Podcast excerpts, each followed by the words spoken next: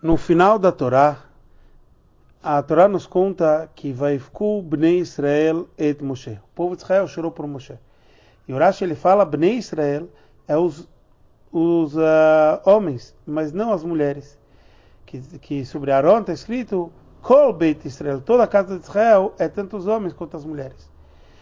Mas cabe a gente entender, justo quando fala sobre o falecimento de Moshe, você fala a grandeza de Aaron, e não sobre o falecimento do próprio Aaron, a gente elaborar essa grandeza.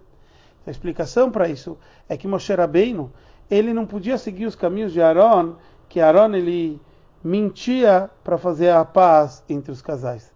Moshe Rabbeinu, o caminho dele era Midat Aemet, era o caminho da verdade.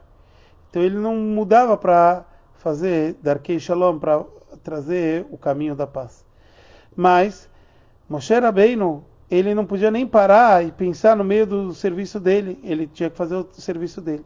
Próximo ao seu falecimento, quando a gente vê aqui que ele está se elevando, como é explicado pela Hassidut, que Moshe Rabbeinu, o trabalho dele era só trazer a revelação de cima para baixo. Mas aqui o Passuco falou antes para Moshe, Ale El Ara Avarim, suba nesse monte, que é chamado também o Monte Har Nevo. Então Moshe Rabbeinu sobe, ele tem o trabalho que nem o Aaron, e ele, antes do falecimento, ele, e próximo ao seu falecimento, ele traz para o povo de Israel como também deve seguir os caminhos de Aaron, mesmo que isso não foi durante a vida o trabalho de Moshe.